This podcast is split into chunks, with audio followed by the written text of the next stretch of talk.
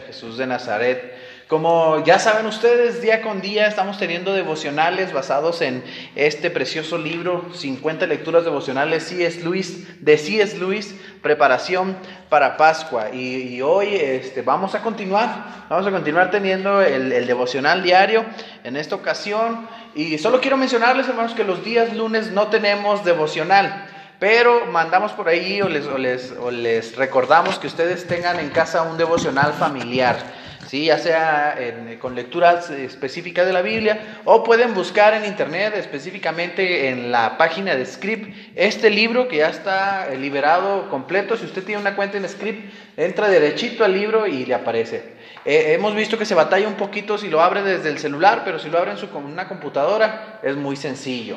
Repito, el día mañana no tenemos devocional, pero hoy sí vamos a tener devocional. Y, pues bueno, ya, nos estamos, ya estamos por aquí, nos estamos conectando. Reciban un saludo, un abrazo a la distancia, que acabo de la distancia, así por medios virtuales no nos contagiamos de nada, ¿verdad? Eh, reciban un abrazo afectuoso, con amor, sabiendo que eh, un día nos los vamos a poder dar en persona. Vamos a orar para dar inicio a este devocional de del domingo, del, ya, perdí la cuenta, ¿qué, domingo estamos de cuaresma? ¿Quinto o sexto domingo? Quinto domingo de cuaresma. Vamos a orar, hermanos. Padre Celestial, te damos gracias porque eres bueno con nosotros. Gracias porque tu presencia nos acompaña en todo momento, Señor. Y no hay prueba, aflicción, tribulación o angustia o sufrimiento que nos haga, Señor, dudar o alejarnos de ti. Que nos haga, Señor, olvidarnos de ti Padre Celestial, si aún nuestro corazón se inclina a pensar cosas equivocadas de ti, tú permaneces con nosotros y nos llamas nuevamente a encontrarnos. Gracias por, tu, por la enorme bendición que nos das día con día de permanecer con nosotros y que tu fidelidad, Señor, permanece a pesar de que nosotros seamos infieles. Te alabamos y te bendecimos, ponemos este tiempo de devocional en tus manos y te rogamos, háblanos y permítenos, Señor, poner en práctica lo aprendido de tu parte. Amén y amén. Ahora sí, mis hermanos, vamos a tener la primera lectura que se encuentra en el libro de Apocalipsis. Eh, repito, el libro de Apocalipsis, capítulo 21, el último capítulo del último libro de la Biblia. Ah, no, no es cierto, son, es, el capítulo 22 es el último de las eh, eh, revelaciones. El penúltimo, el penúltimo capítulo de la, del último libro de toda la Biblia. Y vamos a leer, este, según nos recomienda aquí sí, Luis en los devocionales, los versículos del 1 al 8. Apocalipsis capítulo 21 versículos del 1 al 8. Le voy a dar lectura, sígame con su vista, yo espero ya lo tenga por ahí. Eh, dice la palabra del Señor, vi un cielo nuevo y una tierra nueva, porque el primer cielo y la primera tierra pasaron y el mar ya no existía más. Y yo, Juan, vi la santa ciudad, la nueva Jerusalén, descender del cielo de Dios, dispuesta como una esposa ataviada para su marido. Y oí una gran voz del cielo que decía, he aquí el tabernáculo de Dios con los hombres y, em, y, con los hombres, y él morará con ellos, y ellos serán su pueblo, y Dios mismo estará con ellos como su Dios. Enjugará Dios toda lágrima de los ojos de ellos, y ya no habrá muerte, ni habrá más llanto, ni clamor, ni dolor, porque las primeras cosas pasaron. Y el que estaba sentado en el trono dijo, he aquí yo ven, yo hago nuevas todas las cosas. Y me dijo, escribe porque estas palabras son fieles y verdaderas.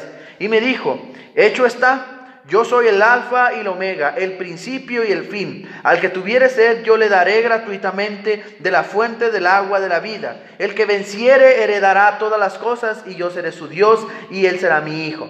Pero los cobardes e incrédulos, los, los abomina, los abominables y homicidas, los fornicarios y hechiceros, los idólatras y todos los mentirosos tendrán su parte en el lago que arde con fuego y azufre, que es la muerte segunda.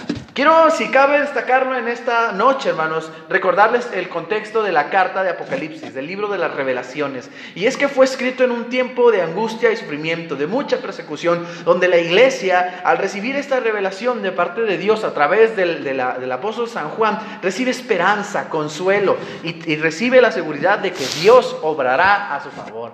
Entonces, no hay mejor momento, ¿verdad? En este tiempo de tribulación, angustia e incertidumbre, recordar aquellas palabras esperanzadoras que Dios nos transmite a través del apóstol San Juan en la carta de las revelaciones. Vamos a unirnos ahora sí en un canto, mis hermanos, nos va a estar dirigiendo mi hermano Gamaliel. Nos unimos en un canto, Gama. Buenas noches, hermanos, Dios les bendiga. Este es el canto Has aumentado.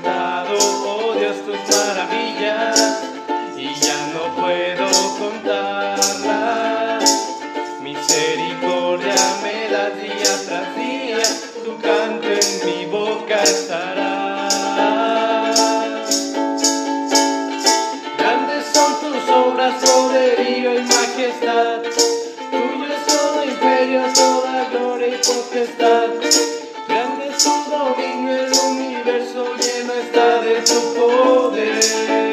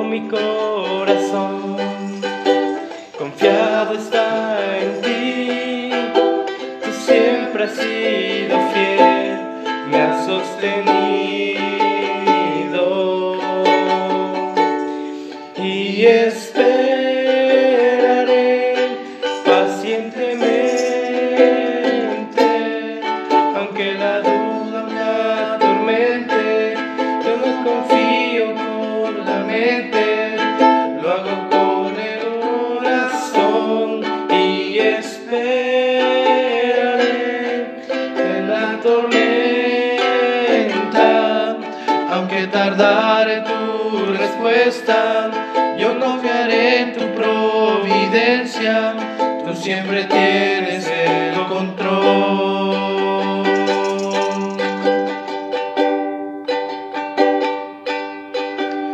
Esperar en ti, difícil sé que es, mi mente dice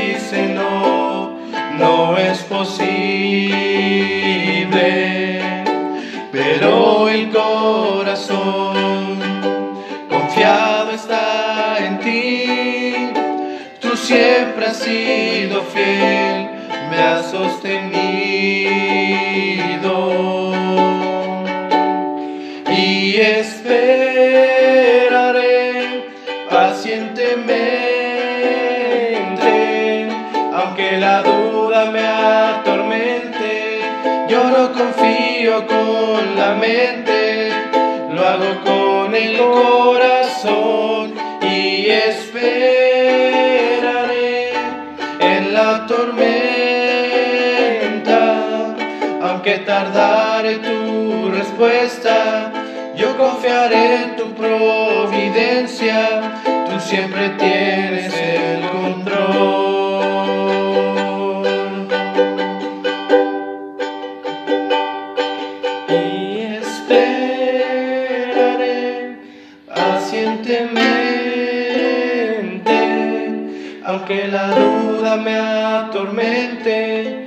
No confío con la mente, lo hago con el corazón y esperaré en la tormenta, aunque tardare tu respuesta, yo confiaré en tu providencia, tú siempre tienes el control.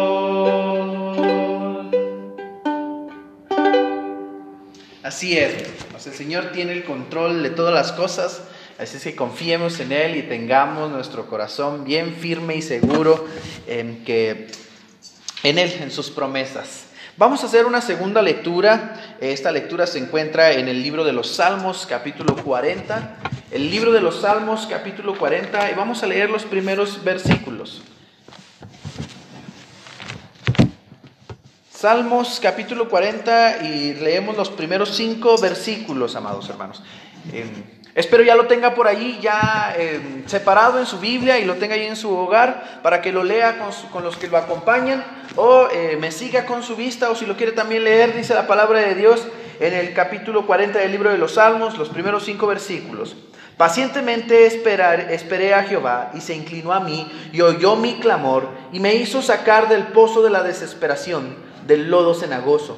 Puso mis pies sobre peña y enderezó mis pasos. Puso luego en mi boca cántico nuevo, alabanza a nuestro Dios. Verán esto muchos y temerán y confiarán en Jehová. Bienaventurado el hombre que puso en Jehová su confianza y no mira a los soberbios ni a los que se desvían tras la mentira. Has aumentado, oh Jehová, Dios mío, tus maravillas y tus pensamientos para con nosotros. No es posible contarlos ante ti. Si yo anunciara y hablara de ellos, no pueden ser enumerados. El Señor es tan misericordioso, tan bueno y tan todopoderoso que extiende su mano para favorecernos y bendecirnos. Antes de que yo haga un comentario, quiero leerles el devocional propuesto para este quinto domingo de Cuaresma, que tiene por nombre El propósito del dolor. Ya hicimos las lecturas bíblicas y es una fracción precisamente de- del, libro de C.S. Lewis que habla muy a profundidad acerca del dolor. Se llama El problema del dolor y es en el capítulo donde habla del dolor humano. Eh, les, les repito, les, les pido, mis hermanos, pongan mucha atención. Si usted no tiene este libro por ahí y, me puede, y no me puede seguir con su vista, eh, póngame mucha atención. La, eh, la palabra de Dios, perdón. El- este libro dice de la siguiente manera: Eh, 50 lecturas devocionales eh, para Pascua de C.S. Luis. La doctrina de la muerte que acabo de describir no es exclusiva del cristianismo. La misma naturaleza la ha escrito por todo el mundo en el drama repetido de la semilla enterrada y el grano surgido de ella. Las primeras comunidades agrícolas la aprendieron seguramente observando la naturaleza y con sacrificios animales y humanos enseñaron durante siglos la verdad de que no hay remisión sin efusión de sangre. Aun cuando en principio semejantes ideas se relacionan tal vez con las cosechas y la descendencia de la tribu exclusivamente, más tarde con los misterios, llegan a ponerse en relación con la muerte espiritual y la resurrección del individuo. La ascética india predica la misma lección, mortificando el cuerpo en un lecho de clavos. El filósofo griego nos dice que la vida de sabiduría consiste en ejercitarse en la muerte. El pagano noble y sensible de nuestros días hace morir en vida, entre comillas, a sus dioses imaginarios. Huxley expone la teoría del desapego. No es posible evitar la doctrina por el hecho de no ser cristiano. Es un evangelio eterno revelado a los hombres allí donde los hombres han buscado la verdad y han padecido por ella.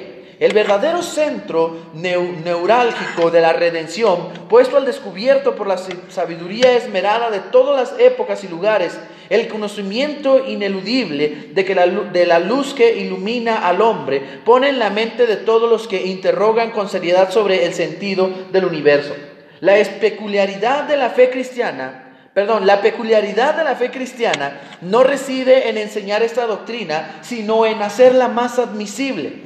El cristianismo nos enseña que la trágica tarea se ha cumplido ya de algún modo, que la mano del maestro sujeta la nuestra cuando intentamos tratar las, trazar las letras difíciles, que nuestro manuscrito debe ser tan solo una copia, no el original.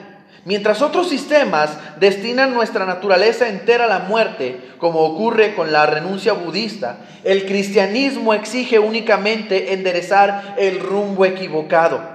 Tampoco declara la guerra al cuerpo, como ocurre con Platón, ni a los elementos físicos de nuestro carácter. Finalmente, no exige de todos el sacrificio supremo. Penitentes y mártires son salvados y ciertos ancianos, de cuyo estado de gracia difícilmente se podría dudar llegan a los 70 años con sorprendente facilidad. El sacrificio de Cristo se repite y resuena entre sus discípulos con diferente intensidad, desde el martirio cruel hasta la sumisión espontánea de la voluntad, cuyos signos externos son indiscernibles de los frutos normales de la temperancia y, la dulce sensatez. Desconozco las causas de una distribución de la intensidad como, como esa sin embargo, desde nuestro punto de vista actual, debería quedar claro que el verdadero problema no es por qué sufren ciertas personas humildes, devotas y piadosas, sino porque no sufren otras. Como se recordará, el único modo empleado por nuestro Señor para explicar la salvación de los afortunados en este mundo fue referirse a la inescrutable omnipotencia de Dios. Los argumentos aducidos para justificar el sufrimiento provocan resentimiento contra su autor. A los lectores les gustaría saber cómo me comporto cuando siento dolor, no cuando escribo libros sobre él. No necesitan hacer conjeturas al respecto, pues se los voy a decir. Soy un cobarde. Mas, ¿de qué sirve esta confesión? Sobrepasa con mucho mi presencia de ánimo pensar en el dolor, en la ansiedad devastadora como el fuego, en la soledad que crece como el desierto, en la angustiosa rutina de la aflicción monótona, en el sordo dolor que ennegrece completamente el paisaje, en la repentina sensación nauseabunda que aplasta de un solo golpe el corazón humano en el dolor que golpea aún con más fuerza cuando ya parecía insoportable, en el exasperante daño causado por la picadura del escorpión, capaz de sobresaltar a un hombre medio muerto por sus anteriores torturas e inducirle a realizar movimientos extravagantes. Si conociera algún modo de escapar de él, me arrastraría por las cloacas para encontrarlo mas ¿de qué le sirve al lector que yo le hable de mis sentimientos? Ya los conoce, son como los suyos. No afirmo que el dolor no sea doloroso. El dolor hiere. Eso es lo que significa la palabra. Mi propósito consiste exclusivamente en poner de manifiesto la verosimilitud de la vieja doctrina cristiana sobre la posibilidad de perfeccionarse por las tribulaciones. Pero no pretendo demostrar que sea una doctrina agradable al examinar la verosimilitud de la doctrina, es preciso tener en cuenta dos principios. En primer lugar, debemos recordar que el dolor actual, el de este momento, es exclusivamente el centro de algo que podríamos llamar sistema de sufrimiento, el cual se extiende por el miedo y la compasión. Los efectos beneficiosos de estas experiencias, sean las que sean, dependen del centro de suerte que, aun cuando el dolor careciera de valor espiritual, si no careciera de él, el miedo o la piedad debería existir para proporcionar el objeto del temor y de la compasión. Por lo demás, resulta indudable cuánta ayuda nos proporcionan ambas emociones para volver a la obediencia y a la caridad. Habla, habla por supuesto, hago un paréntesis, habla por supuesto del miedo y la compasión. Continúo. Todos hemos comprobado alguna vez la eficacia de la compasión para abrirnos al amor, a lo indigno de Él. Para movernos a amar a los hombres, no por resultarnos naturalmente agradables de una u otra manera, sino por ser hermanos nuestros.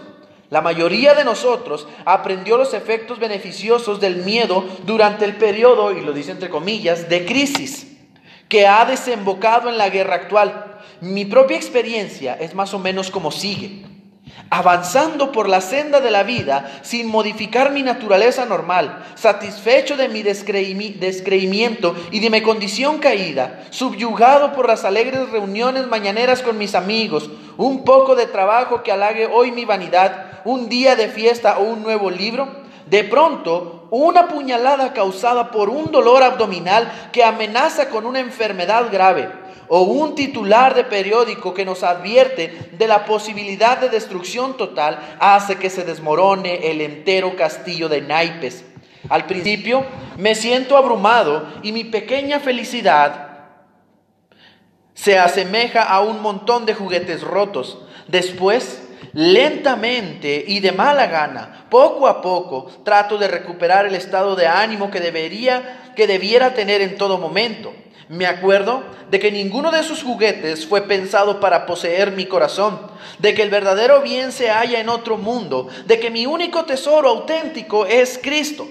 La gracia de Dios me ayuda a tener éxito y durante uno o dos días me convierto en una criatura consciente de su dependencia de Dios y que extrae su fuerza de la fuente de vida. Ahora bien, desaparecida la amenaza, mi entera naturaleza se lanza de nuevo a los juguetes, deseosa, Dios me perdone, de desterrar de mi mente el único sostén frente a la amenaza asociada ahora con el sufrimiento de aquellos días. Así se manifiesta con claridad terrible la necesidad de la tribulación. Dios ha sido mi único dueño durante 48 horas, pero solo por haber apartado de mí todo lo demás. Si el Señor me, envainara su espada un instante, me comportaría como un cachorro tras el odiado baño. Me me sacudiría para secarme cuanto pudiera y me apresuraría a recuperar mi confortable suciedad en el cercano lecho de flores o peor aún, en el contiguo montón de estiércol. Esa es la razón por la que la adversidad no cesará hasta que Dios nos rehaga de nuevo o vea que carece de esperanzas seguir intentándolo.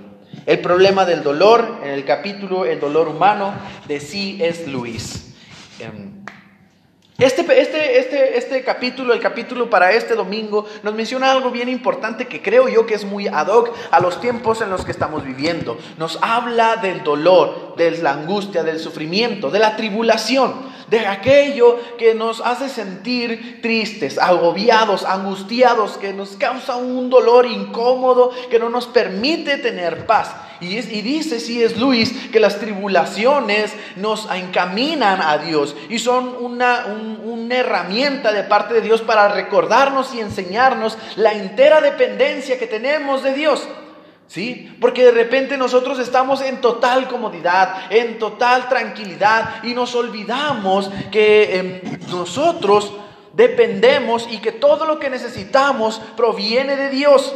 Nosotros dependemos de Dios y todo lo que necesitamos de Él proviene. Él es nuestro proveedor de salud, de bienestar, de paz, de tranquilidad y sobre todo de salvación y de reconciliación con Él mismo. La tribulación es usada por Dios, el dolor es usado por Dios, el sufrimiento es usado por Dios para acercarnos a Él, para voltear los ojos a Él. Y no solo eso, sino que también es usada para voltear a vernos entre nosotros. Me encanta cómo C.S. Luis habla del miedo y de la compasión, para que a través del miedo o que sintamos seamos movidos, no, ojo, no a escondernos, sino a movernos hacia los otros, a cuidarnos entre nosotros. Y habla de la compasión para que seamos movidos a caridad, para que seamos movidos a misericordia, para que seamos movidos a extender la mano al que necesita en medio de la angustia. Él pone de ejemplo una guerra y decía, en medio de la guerra todos sufrimos.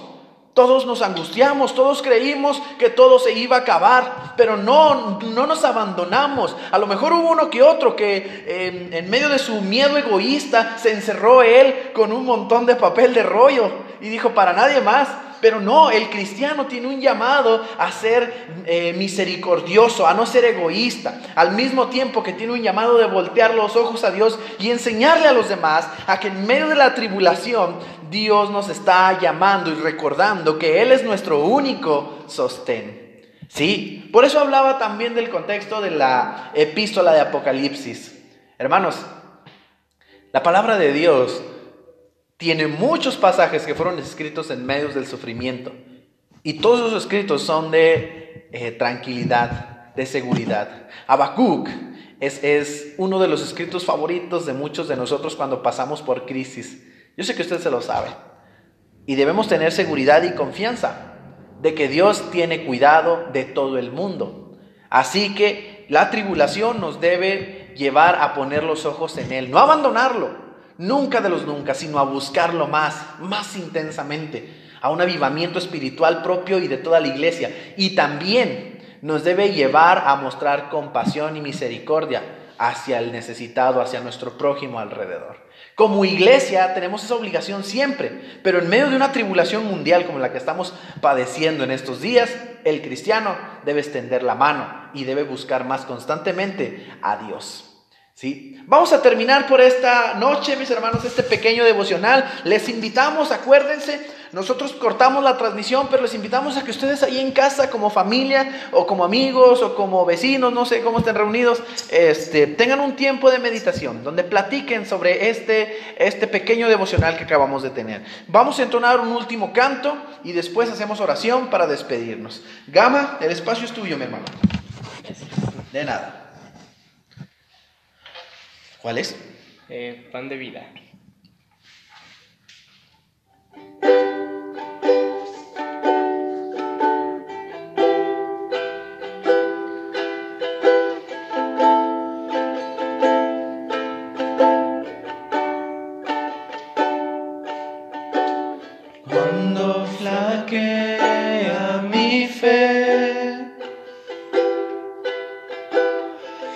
Siento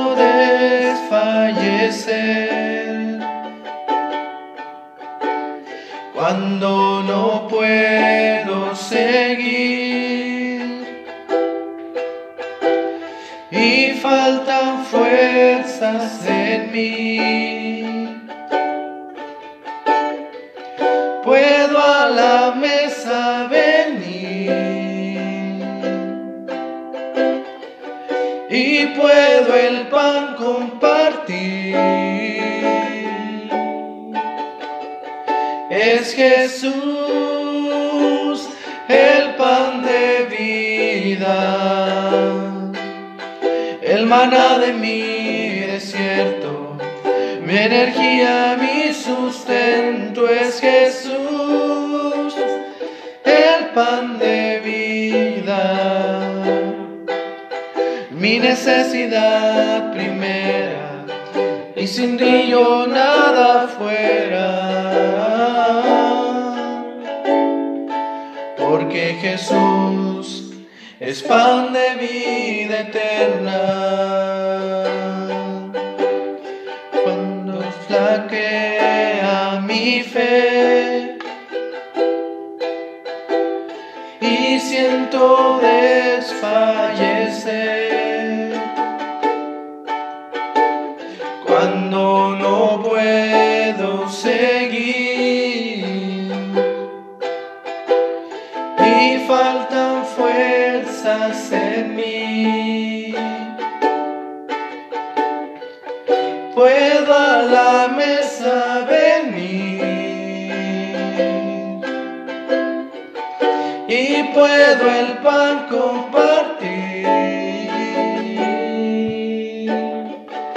Es Jesús el pan de vida, el maná de mi desierto, mi energía y mi sustento. Es Jesús, el pan de vida, mi necesidad primera, y sin ti nada fuera,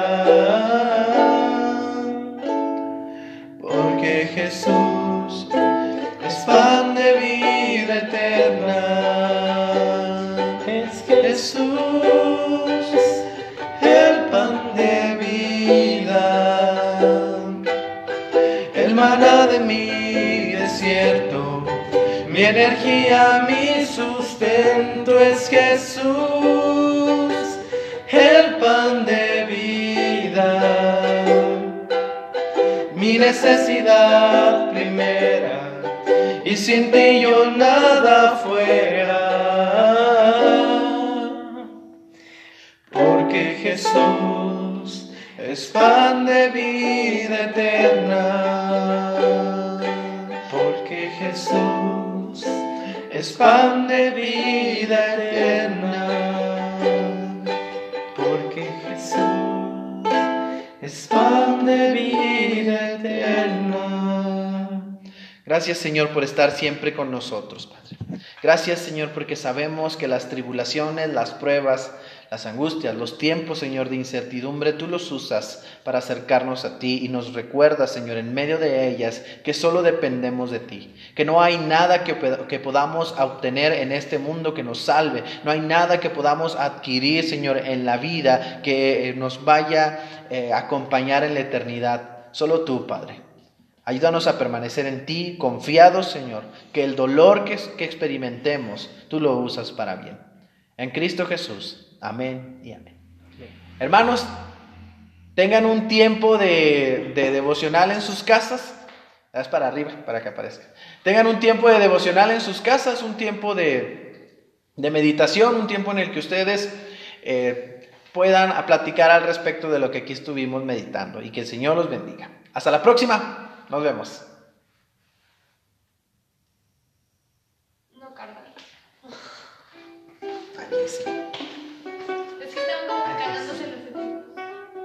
le puso el título. Ay, no. Ay, es que esto se pone antes, ya cuando estoy grabando, ya que. Ya no se puede.